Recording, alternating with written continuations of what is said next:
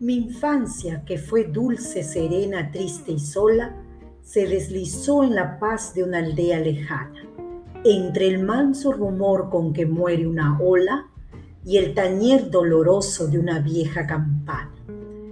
Dábame el mar la nota de su melancolía, el cielo la serena quietud de su belleza, los besos de mi madre una dulce alegría y la muerte del sol una vaga tristeza.